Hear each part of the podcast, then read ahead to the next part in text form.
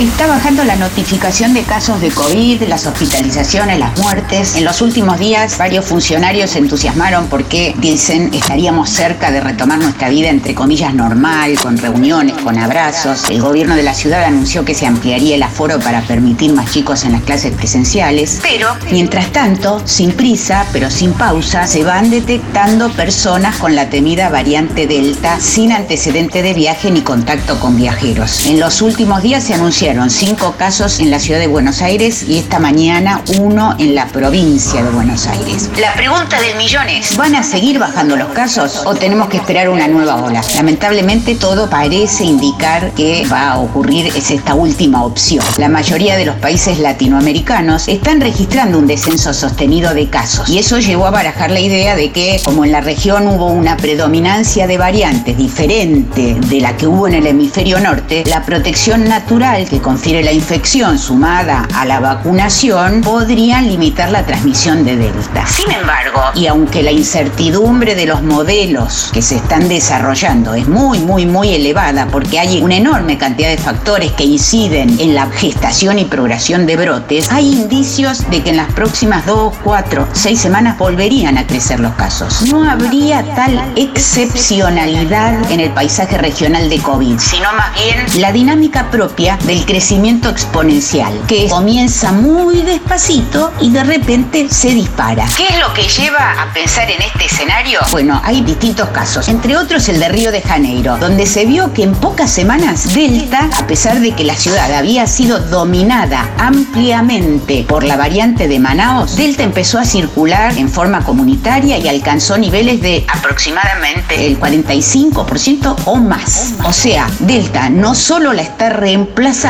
sino que se está expandiendo a otras ciudades, San Pablo, Río Grande do Sul y otras localidades. Esto es una mala señal, ya que indica que de la competencia de Delta contra Gamma, que es Manaos, que es justamente la de mayor circulación en la Argentina, con el 60% de las infecciones, parece ganar Delta, la más transmisible y contagiosa que se reportó en el mundo. Otro caso es el de México, uno de los países con tasas de infección natural muy, muy, muy grandes y enorme exceso de mortalidad. Tiene alrededor del 35% de la población totalmente vacunada. Y aún así, y con un historial de infección altísima, hoy está padeciendo una ola muy grande con Delta, incluso superior a las anteriores. Esta semana tuve la oportunidad en los últimos días de hablar con Zulma Cucunugá, una epidemióloga colombiana, y ella con sus colegas desarrolló un modelo sobre el potencial impacto de Delta en Bogotá. ¿Qué encontraron? Que a pesar de que las tasas de vacunación en este momento llegan al 35% de la población con esquemas completos, Delta podría ocasionar una ola en algún momento del año. Depende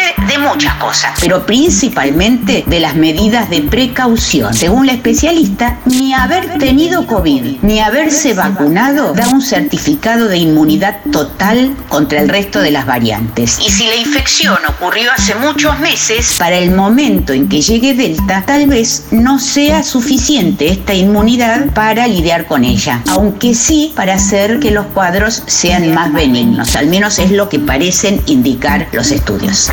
Soy Nora Bar y esta fue una pastilla de ciencia para Pasaron Cosas. Pasaron Cosas.